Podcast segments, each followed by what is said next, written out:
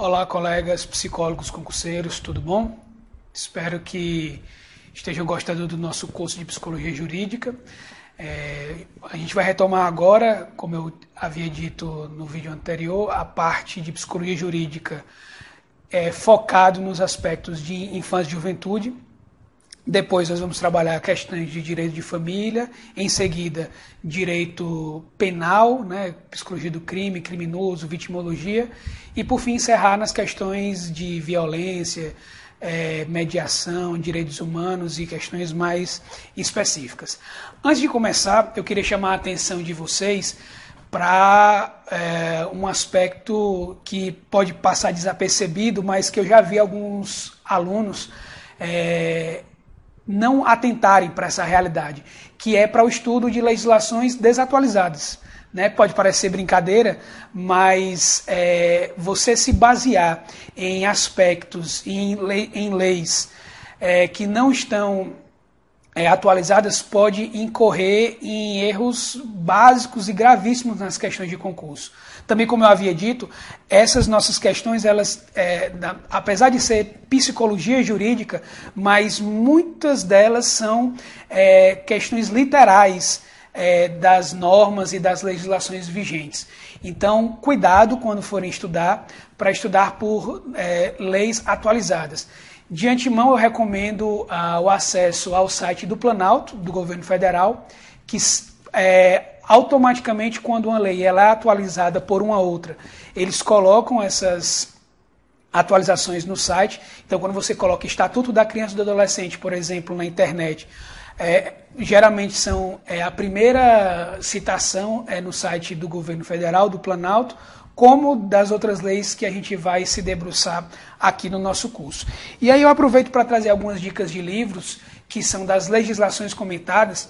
O primeiro é esse aqui, Estatuto da Criança e do Adolescente Esquematizado, da Alessandra de Saldanha de Gama.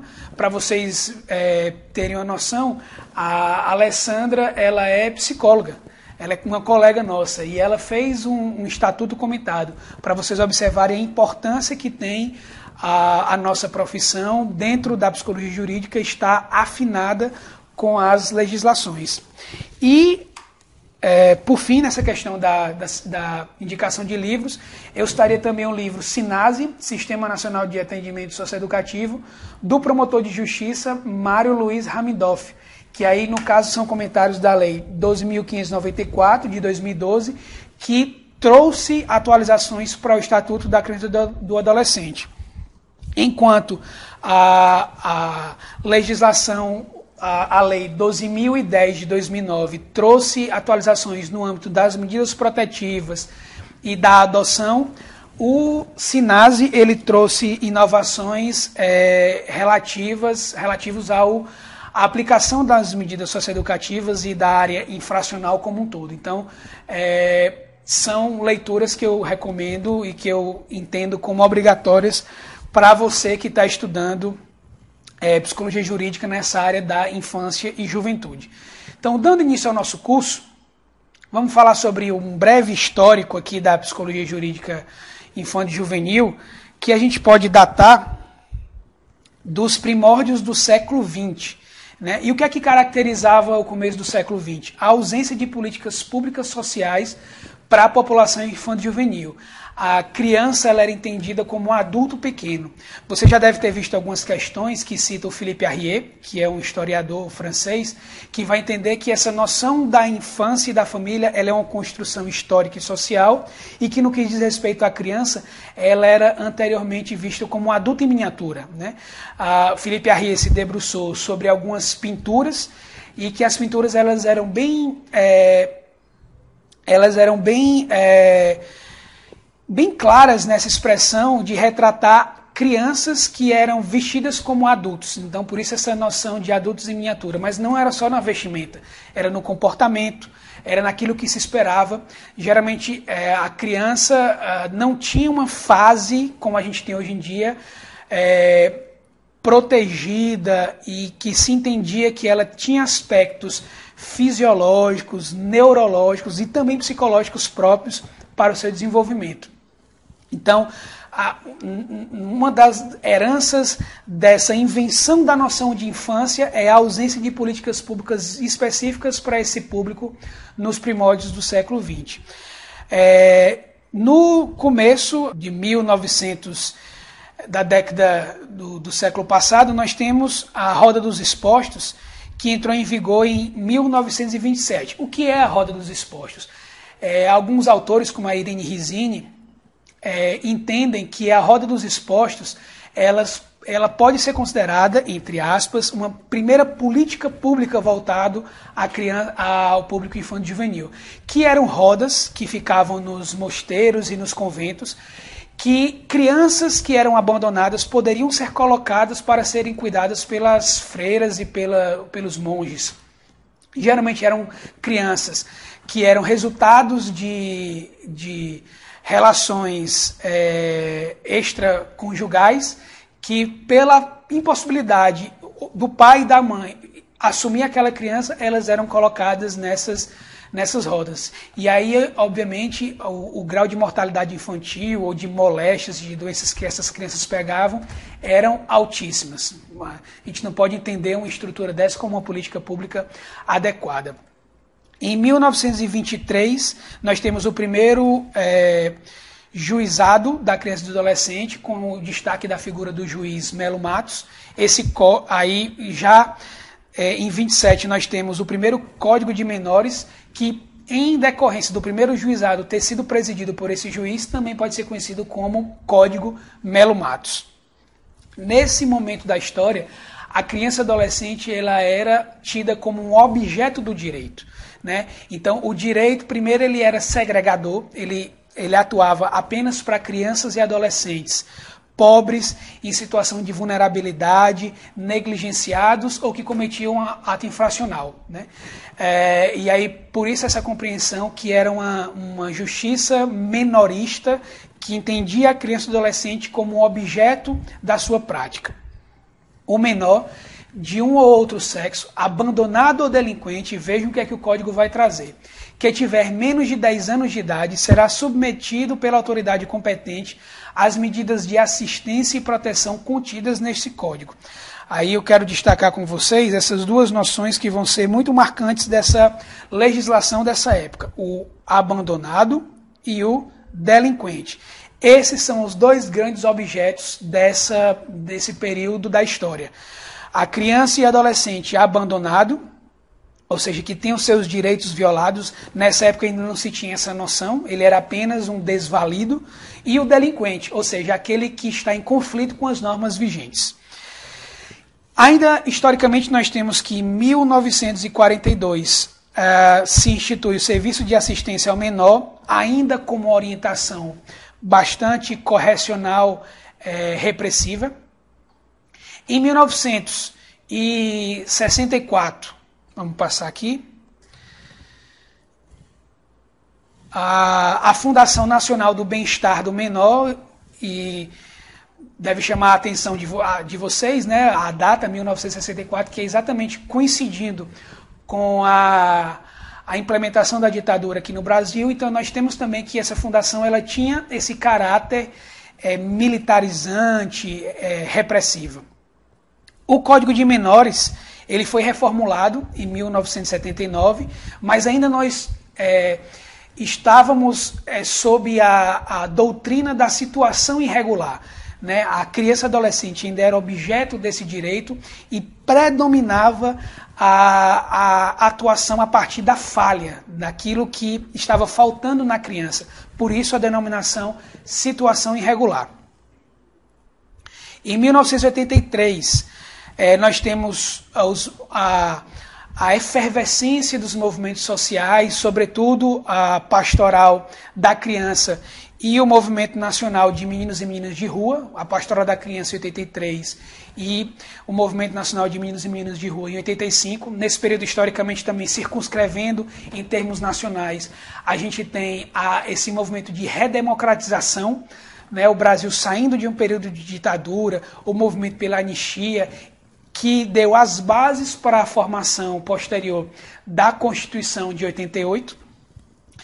Já nesse movimento, em 87, a instituição de uma Assembleia Nacional Constituinte para a formação e temos já a formação da comissão da redação do Estatuto, que vai ser é, promulgado só em 1990, mas observem como esses movimentos históricos eles são contínuos e são é, demorados. Né? A, formação da comissão do ECA foi em 87, com a promulgação do, da lei apenas três anos depois.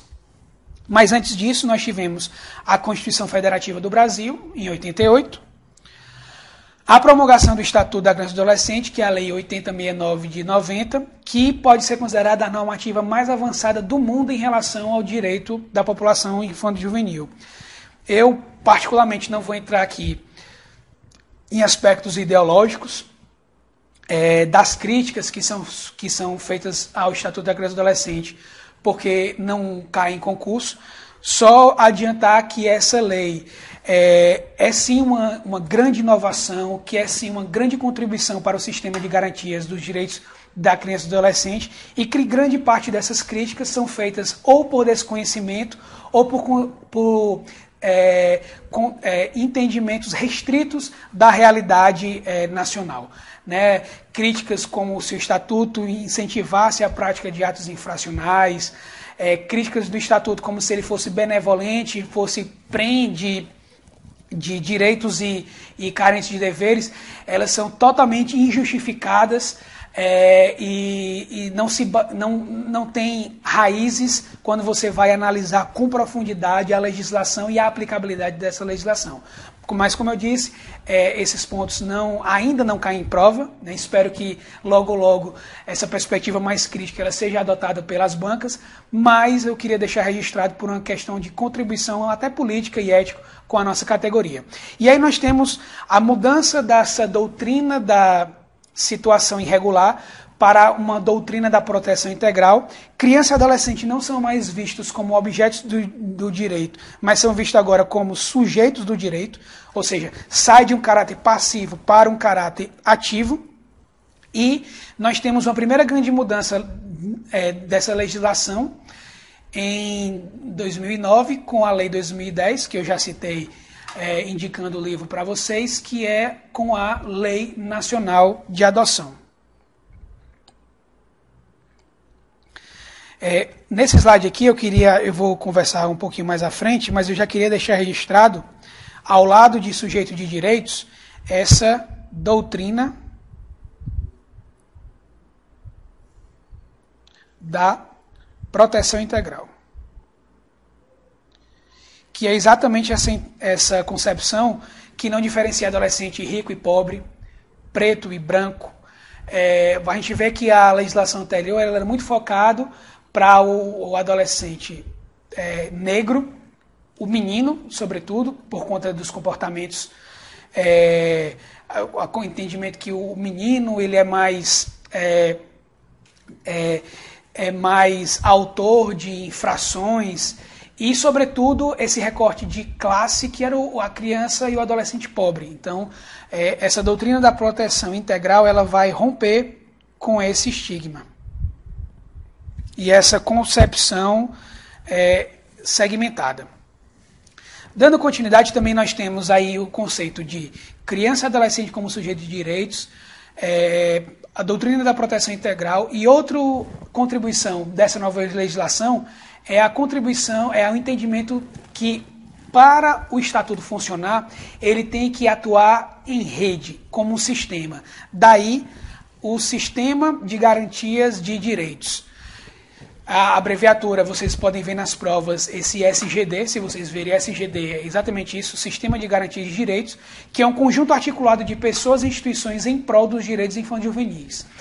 Anteriormente, no Código de Menores, o juiz ele era a autoridade máxima é, em relação à criança e adolescente. Então, ele aplicava as medidas assistenciais, ele decidia sobre a vida do adolescente. O adolescente ia, não tinha direito à defesa, então nós tínhamos a figura do juiz totalitário. Com o estatuto e o sistema de garantias e direitos, a gente vai entender que essas prerrogativas elas são compartilhadas. Então, é, o adolescente ele tem direito à defesa. É, no caso do, do, da imputação de um ato infracional, a, a política da assistência não mais é aplicada pelo judiciário, mas o executivo é que tem que entrar com essa retaguarda eh, da assistência social ou das questões de saúde. O Ministério Público aí entra como um fiscal da lei para saber se essas determinações legais estão sendo realmente implementadas, ou seja, uma grande malha se articula para efetivar e controlar direitos. Porém, para dar uma maior é, uma, um, uma, uma maior fluidez a esse sistema, o próprio sistema ele se subdivide em três eixos. Quais seriam esses três eixos? Vocês podem ver aí abaixo. O eixo de promoção de direitos, o eixo de controle social e o eixo de defesa. O que, é que seria cada um deles? O eixo de promoção de direitos é composto, composto pelos programas e serviços voltados à população infanto-juvenil. Ou seja, é a unidade de internação em semi-liberdade, é uh, os programas de acolhimento institucional, são todos os programas e serviços que são voltados para atender o adolescente, ou quando ele descumpre um direito, ou quando ele tem um direito seu é, descumprido. No caso do controle social, nós temos os conselhos de direitos e as associações da sociedade civil que protegem os direitos da criança e do adolescente. O Estatuto vai trazer que, em termos dos conselhos de direitos, voltei aqui, vamos passar. Em termos dos conselhos de direitos, nós temos três níveis. Né? Nós temos os conselhos de direitos é, municipais, os conselhos de direitos estaduais e os conselhos de direito e o Conselho de Direito Nacional. As nomenclaturas vocês podem ver na, nas cidades e nos estados de vocês que elas são diversas. Os conselhos de direitos municipais têm cidades que chamam de Condaco, outros de Condica. É, é bem diverso. O estadual, é, geralmente são sédicas, conselhos estaduais, mas também pode ter nomenclatura específica no seu estado. E apenas o nacional, que é um só, que é o CONANDA né, que é o Conselho Nacional dos Direitos da Criança e do Adolescente. São órgãos colegiados com parte da sociedade, de órgãos da sociedade é, civil e parte de órgãos é, governamentais que são responsáveis pela deliberação das políticas públicas voltadas à área infanto-juvenil. E a sociedade civil é, atua nas, com as ONGs, né? É, o próprio Meninos e Meninas, Movimento Nacional de Meninos e Meninas de Ruas, pode ser citado como um desses movimentos. Aí você vê a força da sociedade civil que, desde a década de 80, atua é, tanto na defesa como também na, na pressionando as autoridades públicas para promulgação de leis. Então, nós vimos já é, a, o eixo de promoção, o eixo de controle e, por fim, o eixo de defesa que é quando os direitos estão violados. Então, quando o direito de uma criança e adolescente está violado, é, os órgãos eles vão defender aquele direito e aí você a, a sociedade como um todo pode procurar o Ministério Público, ou a Defensoria Pública, ou as polícias, ou o Conselho Tutelar. Mais à frente nós vamos conversar é, um pouco sobre esses órgãos, mas o mais importante agora é você entender a existência desses três eixos, o que é que caracteriza cada um e quais são os órgãos que compõem cada, cada eixo. Uh, eu já falei para vocês sobre o princípio da proteção integral, é o grande princípio que vai nortear uh, o Estatuto da Criança e do Adolescente, mas ele tem alguns princípios é, que a gente pode dizer é, diretamente ligados, subjacentes, que dão as bases, os pilares para uh, o a doutrina da proteção integral. Que princípios serão esses? Eu queria que você prestasse muita atenção, porque eles são é, cobrados em prova. Primeiro, o princípio da prioridade absoluta, que o que é que quer dizer? Que criança e adolescente, ele tem prioridade absoluta na destinação de recursos, nos atendimentos dos serviços públicos, ou seja, se chega uma criança ou adolescente no serviço público, ele deve ter prerrogativa é, em relação ao atendimento dos demais, que a rubrica de orçamento relativo às, à educação, à política pública de cultura e lazer voltada à criança e adolescente também merece é, é, prioridade em relação às demais. Então, isso é a compreensão do princípio da prioridade absoluta. E segundo, que crianças e adolescentes são sujeitos de direitos. É, vocês devem lembrar que, para a doutrina da situação irregular, criança e adolescente era objeto de direito. Agora, criança e adolescente tem que ser visto como sujeito, ou seja, como, como tendo voz ativa. Isso tem algumas repercussões bem claras no âmbito da psicologia, que é a necessidade da gente escutar a criança ou adolescente, obviamente respeitado a sua condição de desenvolvimento, mas que ele precisa ser escutado, precisa ter voz, e essa voz não precisa ser só escutada, mas ela precisa ser, sobretudo, considerada. E o terceiro princípio que eu queria tratar com vocês é de crianças e adolescentes em condição peculiar de desenvolvimento. E aí a gente vê que a lei ela traz uma, uma ideia que é muito herdeira da psicologia, né? É essa noção que antigamente, lá quando o Felipe Arrier vai dizer que criança e adolescente era entendido como adulto em miniatura e que não tinha essa distinção muito clara entre crianças e adultos, agora a psicologia contribui, dentre outras disciplinas, como a pedagogia e a medicina, mas a psicologia também, de entender que existem peculiaridades no desenvolvimento da criança e do adolescente que precisam ser consideradas. E aí tra trazer para vocês o artigo é, 222 do, da Constituição Federal, que é esse artigo que deu as bases para toda o, todo o entendimento que se tem no Estatuto da Criança e do Adolescente, que vai dizer: é dever da família, da sociedade e do Estado assegurar à criança, à adolescente e ao jovem. Atentem para esse termo jovem, isso foi emenda constitucional. Esse termo não está previsto desde o começo da Constituição. Né? É, foi um entendimento que não é só a criança e o adolescente. Criança é aquela faixa etária de 0 a 12 anos incompletos, adolescente de 12 anos completos a 18 anos incompletos, e jovem é uma faixa etária é, que se estende um pouco mais depois da adolescência, então isso foi uma entrada. Então atentem, cuidado para não estudarem por constituições é, defasadas. Então é dever da família, da sociedade do Estado é, assegurar à criança, adolescente e ao jovem com prioridade absoluta o direito à vida, saúde, alimentação, educação, lazer, profissionalização, cultura, dignidade, respeito, liberdade, convivência familiar e comunitária, além de colocá-los a salvo de toda forma de negligência, discriminação, exploração, violência, crueldade e opressão. Aí esse artigo da Constituição, ele tem muitos conceitos, mas eu quero destacar com vocês os que é, são importantes para a gente em termos de prova, como por exemplo a noção é, que é dever da família, da sociedade e do Estado, dos três ao mesmo tempo. A gente costuma pensar que as legislações elas têm é apenas o Estado que tem a obrigação de cumprir, mas não. É o tripé família, sociedade e Estado que deve de assegurar a criança, o adolescente e ao jovem. Aí veja onde é que está esse princípio da prioridade absoluta na própria Constituição e aí todo um rol de direitos que devem ser é, preservados eu vou marcar aqui para vocês os direitos. Né? Isso aqui que está em vermelho são os direitos que merecem ser preservados.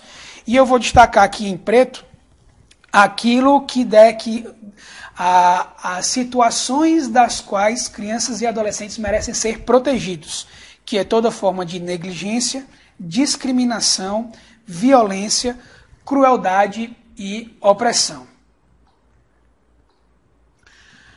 O, o, Estatuto da Criança e do Adolescente, agora já falando sobre a, a lei mesmo, a, a gente se debruçando um pouco sobre os, os principais artigos, ela define criança e adolescente, como eu já adiantei um pouco no slide anterior.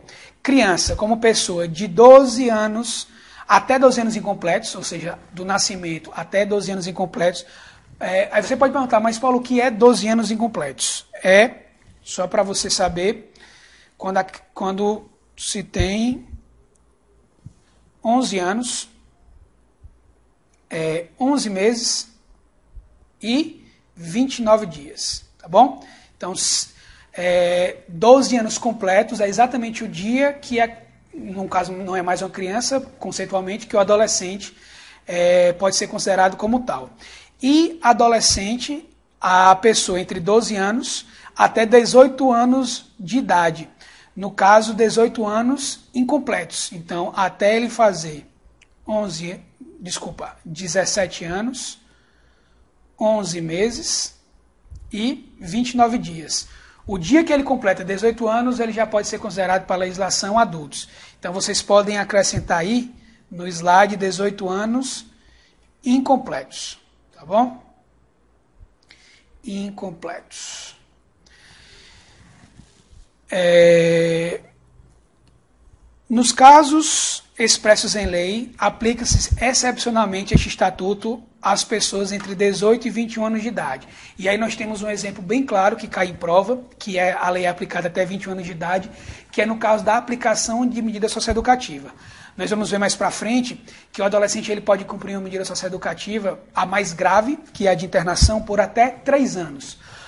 Ou seja, se o adolescente ele comete o ato infracional com 11 meses é, 11, desculpa, 17 anos, 11 meses e 29 dias, ele vai poder ficar 3, até 3 anos, que é exatamente quando coincide dele fazer 21 anos. Ou seja, com 21 anos, ele, mere, ele deve ser compulsoriamente colocado para fora do sistema socioeducativo, que é exatamente esse período aqui que o estatuto ele se aplica excepcionalmente.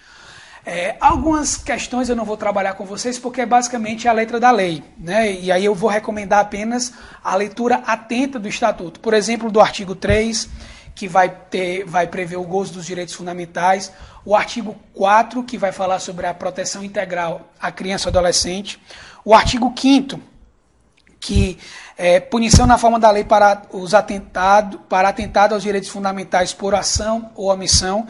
Então, aquilo que não vai precisar de uma discussão e de uma explicação, é, eu vou apenas recomendar que você pegue um estatuto atualizado, lembrando disso, para poder é, dar continuidade aos seus estudos.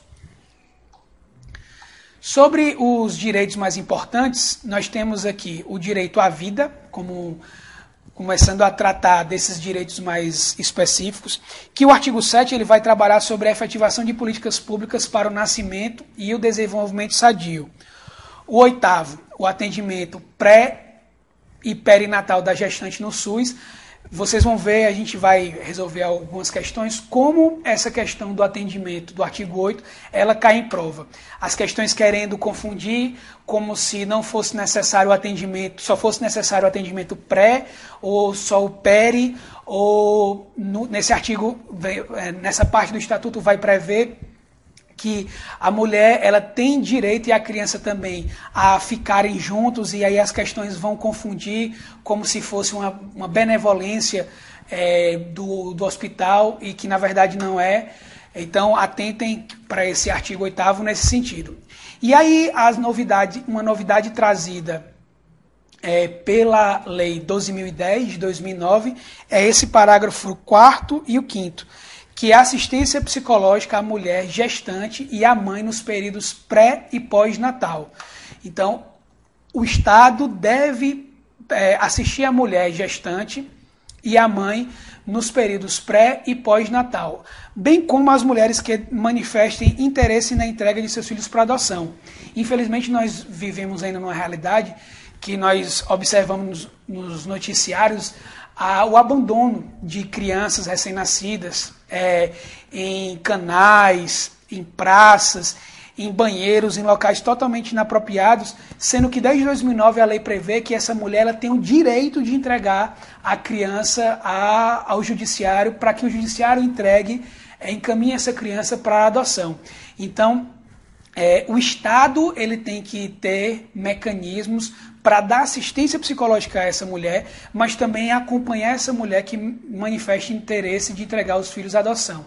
Sem preconceito, sem juízo de valor, sem pensar é, que essa mulher, ela por algum motivo, ela é, ela é inferior, mas pelo contrário, que ela tem o direito de em qualquer momento manifestar o interesse de o, o, o, manifestar a sua falta de interesse de exercer a sua maternagem. No caso do artigo 10, recomendo a leitura no, que vai tratar uh, dos funcionamentos dos estabelecimentos de saúde, chama a atenção para manutenção, para a previsão legal da manutenção do registro atualizado das atividades desenvolvidas através de prontuários individuais e qual é o prazo pessoal até 18 anos. Né? Bancas como a Fundação Carlos Chagas adoram prazos. Né? Então a gente está vendo aí já um prazo de 18 anos, que é o prazo que esses prontuários devem ser mantidos. E por que 18? Que é exatamente para garantir é, que uma criança ela possa ter a, acesso, né, quando ela completar a maioridade, ao seu prontuário. Manter alojamento conjunto para o, a mãe do neonato.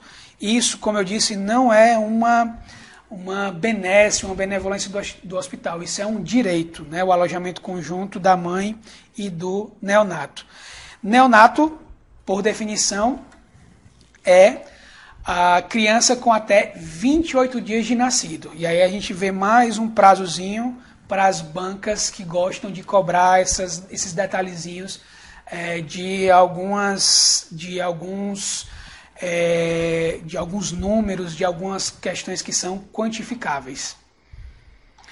Ainda sobre a questão do direito à, à saúde, para a gente fechar esse ponto, a, a, a gente pode, no artigo 12, vai estar prevista a permanência em tempo integral dos pais e responsáveis no caso de internação. Então, uma vez uma criança adolescente internado, é seu direito ter um pai ou responsável em tempo integral, é, dando assistência e prestando os devidos cuidados.